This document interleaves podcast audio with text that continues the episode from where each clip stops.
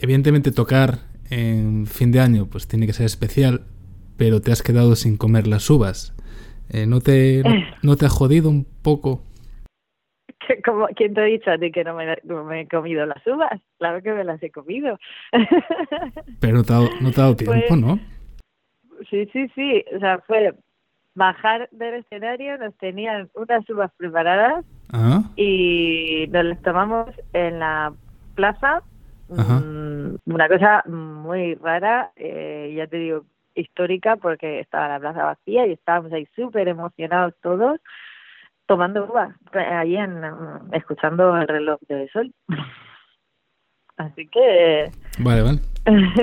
Yo, yo pensé que no, que no se había dado tiempo este año a, a tomarlas. Vale, vale. sí, sí, sí. Ahora en serio, imagino que tocar para toda España en el día más especial del año tuvo que ser uno de los momentos más emotivos de tu carrera. Día muy, muy emocionante que nunca olvidaré, por supuesto. ¿Y cómo surgió esa posibilidad? Pues todo nació desde que nos conocimos en Sonorama, que, bueno, en Aranda del Duero. Sí. Eh, yo ahí canté una canción de Mecano en la vuelta a los escenarios de, de Nacho Cano, eh, en- bueno, donde se hizo un concierto con todas las canciones de Mecano cantadas por diferentes artistas, ¿no? Y a mí, pues, eh, me tocó el privilegio de cantar al aire. Y bueno, pues desde ahí surgió una amistad, una buena relación y, y la verdad es que pues, hasta ese momento en el que también pues me dijo, me mandó un mensaje de repente Nacho y me dijo que tenía algo muy importante que, que decirme y vamos, Ujú. no me imaginaba para nada que fuera a hacer eso. y de repente me dijo que quería compartir conmigo ese momento tan especial que, Sí. que ya estaba confirmado, se iba a hacer y, nada, pues eh, era increíble, ¿no? ¿Y qué sentiste en ese momento sabiendo que, bueno, pues que te estaba viendo toda España?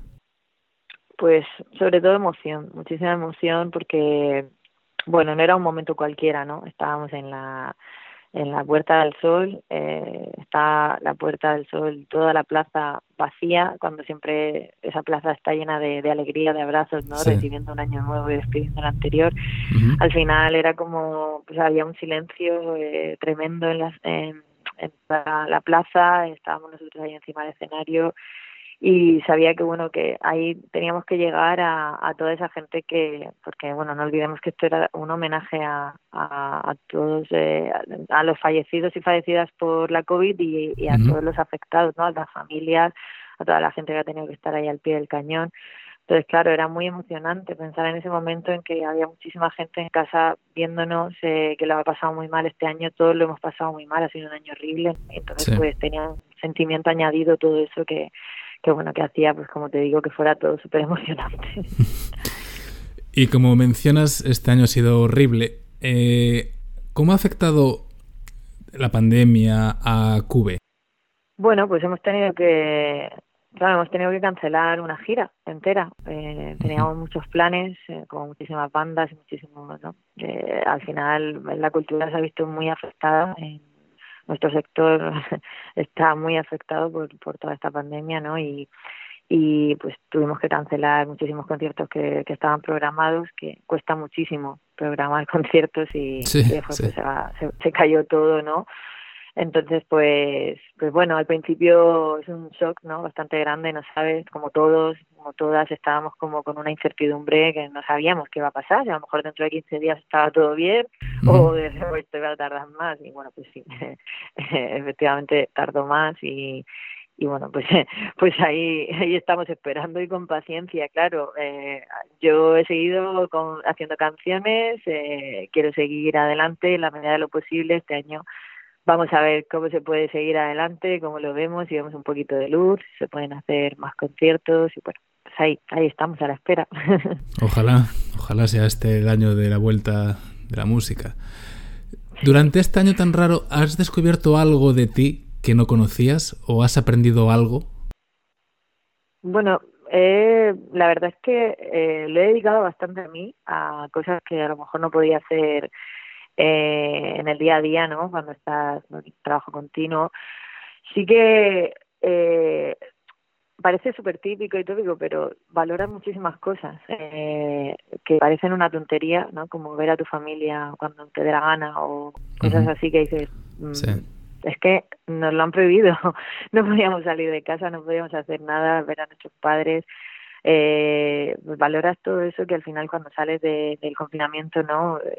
Quieres verlos, quieres estar con la familia, eh, entonces, bueno, yo a, nivel profesional sí que mm, he hecho un trabajo de, análisis con Cube, he estado eh, investigando muchísimas cosas a nivel musical, eh, quiero hacer cambios que se van a ver en los nuevos temas también, ¿no? Eh, creo que, que a todos los, en todos los niveles eh, eh, mi vida ha cambiado y, y, y para bien en muchas cosas y quiero ser positiva, ¿sabes? Porque, como te decía al principio, este año ha sido horrible. Eh, hemos, hemos tenido alrededor, o sea, yo afortunadamente, eh, mi familia no ha habido ningún caso ni hemos tenido problemas de salud, pero, pero joder, es que nos ha dado fuerte y bueno, pues si no sacamos algo positivo. Pues sí, la verdad es que bueno, eh, ante situaciones adversas hay que buscar siempre lo positivo, aunque, aunque sea complicado.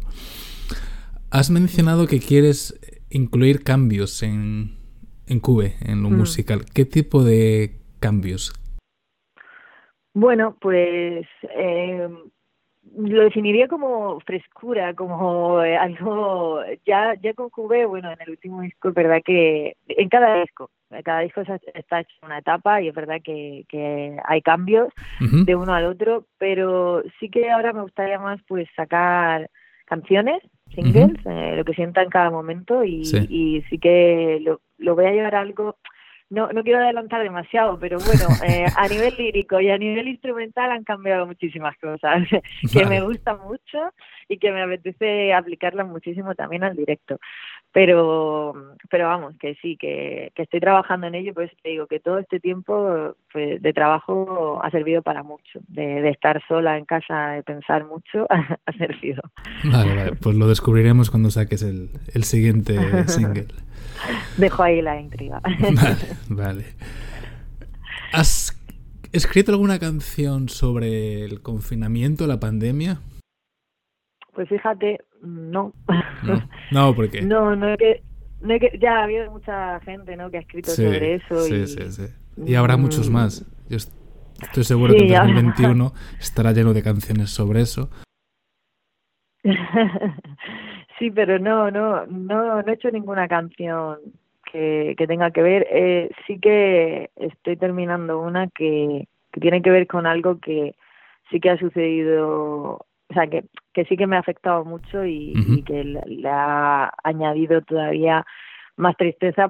O sea, ya hablo de que es triste no la canción, pero le ha añadido eso por por porque en el confinamiento pues se complicaron más las cosas, ¿no? Eh, bueno, el confinamiento, sí, en, eh, después del confinamiento. Sí, sí, sí. Entonces, o sea, la, la, pandemia y todo lo que ha sucedido, entonces, bueno, sí que me, me, ha inspirado, pero no eso, no, no, no es que pues tengamos una pandemia, haya sucedido todo esto, hubo mucha gente que, bueno, que eso, que en el confinamiento escribió letras que también pues era inspirador, ¿no? Pero uh -huh, yo no, no, no, no saca, por lo que sea, no, no he querido hacer una canción inspirada en eso. No, pues mejor, mejor, porque vamos a estar saturados de ese tipo de canciones. Sí, no, ahora mismo ya, al principio, bueno, era simpático eso, pero sí, ya, sí, sí. No. Sí, pero ahora ya hay hartazgo de, de todo esto. sí. El confinamiento nos lo ha puesto difícil a la gente que vive de la música, pero antes de todo esto, ¿e-, ¿era difícil vivir de la música en España? Hombre, claro, mm, esto no es un cuento de, de, de, en el que todo es un camino de rositas, para nada. Es un camino difícil, un camino duro y hay que trabajar muchísimo, muchísimo, muchísimo y a veces uno no ve los resultados que quiere, ¿no? Es como que, o sea, yo, yo te hablo desde la sinceridad, ¿no? De lo que es este, este mundo. Es súper agradecido, super, uh -huh. eh, porque en el momento en el que te subes al escenario es increíble, es el agradecimiento del público, de la gente. Por ejemplo, ahora lo que me está pasando, ¿no? Toda la gente que me está mandando mensajes, eso no tiene precio. O sea, eso es algo que de verdad llega al alma. Entonces compensan muchas cosas, pero hay un camino muy duro. Eh, para subir un escaloncito, un peldaño, eh, hay que luchar muchísimo, por lo menos desde mi eh, experiencia, ¿vale? Hay gente que lo tiene mucho más fácil, pero pero yo, yo por ejemplo, eso, pues he, trabajado muy duro y bueno, pues lo que te digo, muchas veces no ves los resultados que quieres y en otros casos sí, ¿no? Ahora me voy a poner aquí en modo súper dramática. No, no, no, pero, pero es cierto, porque sí que... Digo la verdad, ¿no? Es como... No, y te lo agradezco, porque hay cierta tendencia a que las bandas no hablen de las de los momentos duros de, la música, pero evidentemente mm. cuando se está empezando cuando todavía no se salen los medios grandes, pues eh, tiene que ser una vida dura y sí, sí, es difícil llegar a mucha gente y que pues eso que llegues a un público que por lo menos pues cuando vayas a hacer un concierto compre su entrada y, y que eso pues a ti te dé para vivir, ¿no? Es que es difícil, es difícil y muchas veces pues eso se tiene que compaginar con otras cosas porque porque bueno y yo vamos toda la gente que se dedica a la música eh, exclusivamente solo a, hacer canciones y a bueno a trabajar en el día a día porque eso no se ve pero en el día a día hay un trabajo increíble con la oficina y de tomar decisiones y estar haciendo cosas que, como te digo no se ven. Y no solo hacer canciones y subirte a un escenario y cantarlas y irte a tu casa no es eso. Pero pero yo creo que bueno que que es eso, cada uno también tiene su experiencia, ¿eh? también te digo, pero pero es complicado llegar a vivir y para mí es eso lo mejor que te puede pasar, vivir humildemente la música, no te digo ganar aquí millones. no sé. Eso, eso por desgracia en España le pasará a muy pocas a muy pocas bandas, a, muy poca gente. ahora que mencionas lo de un trabajo, que hay más trabajo detrás de lo que se ve, hay un trabajo que quizás no se valora lo suficiente. Bueno, no sé si es tu caso, pero en las redes sociales, todo lo que publicáis, mm. eso es un trabajo extra que se da por hecho que tenéis que hacer los músicos, pero me imagino que tiene que ser cansado también, ¿no? Saber qué, qué publicar, cuándo publicarlo. Eh... Sí, sí, detrás del mundo de redes sociales hay, pues eso, es, hay muchísimas cosas que hay que tener en cuenta y es un trabajo más, es que es un trabajo más, por eso muchísima gente lo deja en manos de otra gente, porque porque al final es un desgaste que, bueno, hay mucha gente que está encantadísima y que esto, a mí también me gusta en cierto modo y estoy ahí, pues eso, cuando quiero publico cosas estoy a gusto y no, pero no forzar sobre todo, ¿sabes? No, que al final la gente lo percibe y no, no sé, que sea, eh, porque es verdad que hay mucha, digamos, mentira en las redes sociales, ¿no? Hay muchas cosas que dices, bueno, o sea, ser, pues eso es real, ¿no? Con lo que, con lo que tienes, con lo que haces y, y no sé, para mí la, las redes sociales, pues sí, creo que son un trabajo más. Es verdad que siempre hay que intentar hacerlo con el mayor gusto posible y, y sobre todo también estar cercano a la gente, que eso es algo que diferencia muchísimo de, de otra época a esta, ¿no? Que la gente es mucho más cercana a, a la gente que le sigue, ¿no? A los fans. Y entonces eso, en cierto modo, a mí hay gente que a lo mejor escucháis diciendo, pues a mí es que no, ¿sabes? Estar pendiente de todo eso y verdad que es, es muchísimo y cuanto más arriba estás, mucho más, ¿no? Pero a mí me, es verdad que a mí me gusta poder estar en contacto con la gente, que la gente me dé su opinión, ¿no? Eh, todo siempre que sea con respeto, eh, es maravilloso. Entonces, bueno, las redes pues hay que tenerlas ahí, es súper importante hoy en día tener actualizadas las redes, a no ser que sea ya un súper, súper, hiper, mega grande, que no necesites nada, ni tener ni una publicación, ¿no? Pero para mí es súper importante, es algo más, forma parte de, nuestro trabajo, sin duda. ¿Has recibido alguna crítica a través de las redes sociales que te haya molestado? ¿O nunca has, por suerte, nunca has recibido no, a ver, que me haya molestado. es que al final hay que tomárselo como algo, ¿sabes? no hay que tomárselo a pecho nada de lo que te pueda decir alguien que no conoces de nada, porque en realidad es como, a ver, no me conoces, ni, no he charlado nada, ni dos palabras, nada contigo, entonces no, quien se meta conmigo, por ejemplo, ahora con todo esto, pues a lo mejor gente que que de, antes, eh, prejuzgando sin haber visto nada de lo que hemos hecho, pues a lo mejor diciendo que que podía, o sea, que, que yo no podía poner voz a esa canción o que yo no, tenía derecho a hacer eso, que no sé qué, ¿sabes? Cosas así que dicen, mira, tú escúchalo, después júzgame, eres libre, pues, o sea, de verdad, si después no te gusta, eres libre, vivimos en un país libre, podemos decir, pero muchas veces la gente se pasa mucho desde el anonimato, ¿no? Y eso es peligroso. Pero, pero bueno, no sé, yo críticas así que diga, Buah, que me hayan afectado, que afortunadamente no. Joder, pero es que la, gente es increíble. Critican ya antes de, desde su comodidad del sofá. De ver qué pasa, claro, pero bueno, es lo que te digo, pues desde el anonimato al final es súper fácil, ¿no? Eh, lo, Lo, lo, que es difícil es a la cara, a lo mejor, ¿no? encontrarte con alguien y decirle lo que piensas, que, ya te digo que todo el mundo está en su derecho de, de, decirle a alguien lo que piensa, y, pero, como te digo, desde el respeto. Y ahora que, bueno, a través de el concierto con Nacho Cano, quizás te conoce más gente que antes, pero todavía no han escuchado Cube, ¿Cómo le describirías el sonido de Cube? Bueno, yo creo que es un, sonido potente, enérgico, ¿no? en, a todos sus niveles, porque sí que eh, hay canciones de todo tipo. Yo creo que cada disco es un viaje, ¿no? Y, y bueno, pues yo, yo me he expresado, como decía antes, en cada etapa de una forma diferente y yo creo que es un poco un diario mío de, mi, de mi vida y, no sé, yo creo que, es eso, que es potencia y energía, como después lo que intento trasladar al directo. Y esta pregunta ya sé que no la debería hacer porque es complicada de responder, pero si eh, si quisieses vender Cube a la gente que nos está escuchando, ¿qué canción les, les recomendarías?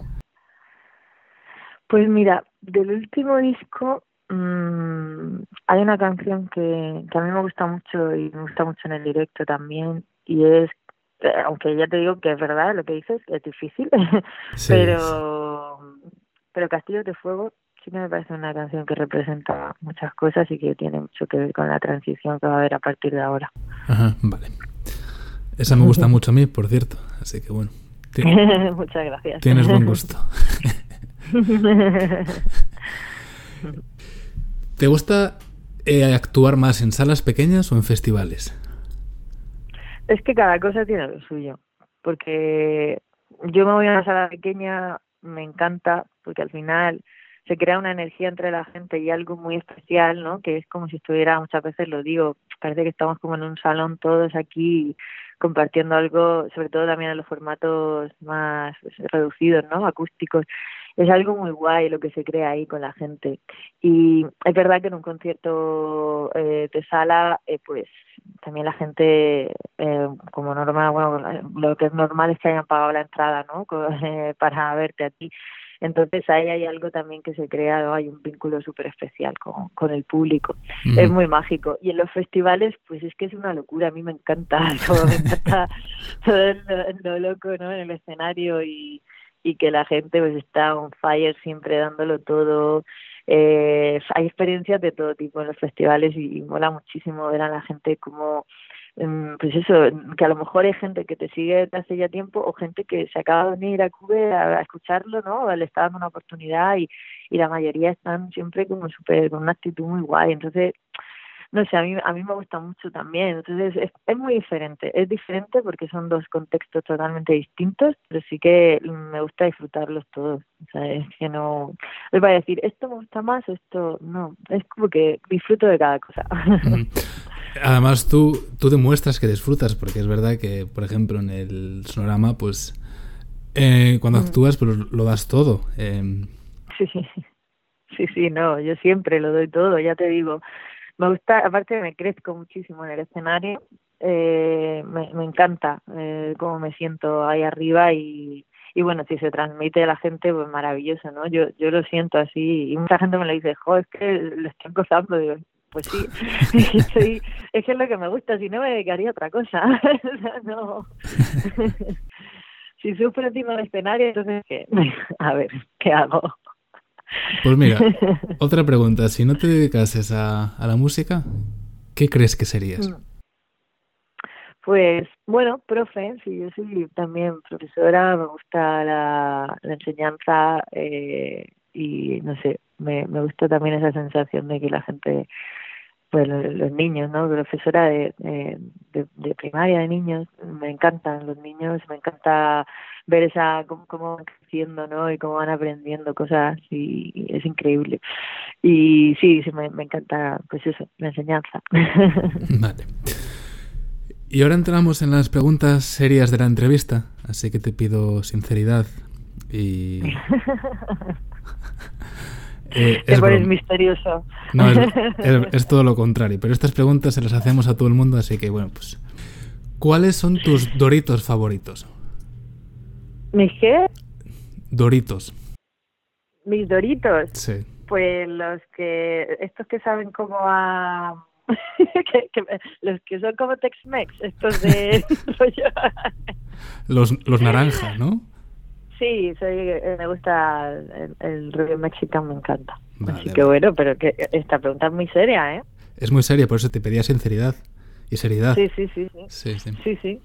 Y ya para terminar, quizás la más importante de la entrevista, ¿tú eres pronador o supinador? Si eres pronador, tu tobillo se inclina hacia adentro cuando pisas y si eres supinador, tu tobillo se inclina hacia afuera cuando pisas. Pues soy supinadora, supinador. Ah, entonces, ¿lo tenías preparado la respuesta? No, no, porque, ¿sabes? Casualmente tengo un, un esguince crónico y siempre se me va el tobillo para afuera. y entonces pues lo tenía muy fácil. Joder, pues claro, la gente normalmente tarda más en contestar, se levantan, pisan, observan. Sí, es que lo tengo claro porque me he caído unas cuantas veces con el, con el tobillo así. Te, has caído en los conciertos o en sí, en, en, algún concierto me, me, he hecho alguna 15 grave. ¿Y lo de en Aranda, de hecho, me tuve que ir a urgencias en una colaboración que hice en la Plaza del Trigo. ¿Y lo, lo disimulas? ¿Lo disimulas o sigues tocando hasta que...? Sí, sí lo disimulo. He tocado con, con lesiones en el escenario, mogollón en el gigante también toqué, bueno, si tengo anécdotas de, de abuela cebollita. Joder, pero tú tienes seguro privado entonces, ¿no? Porque como vayas, como vayas con la pública... pues me tiro todo el día allí en, claro. en, urgencia. vale, vale.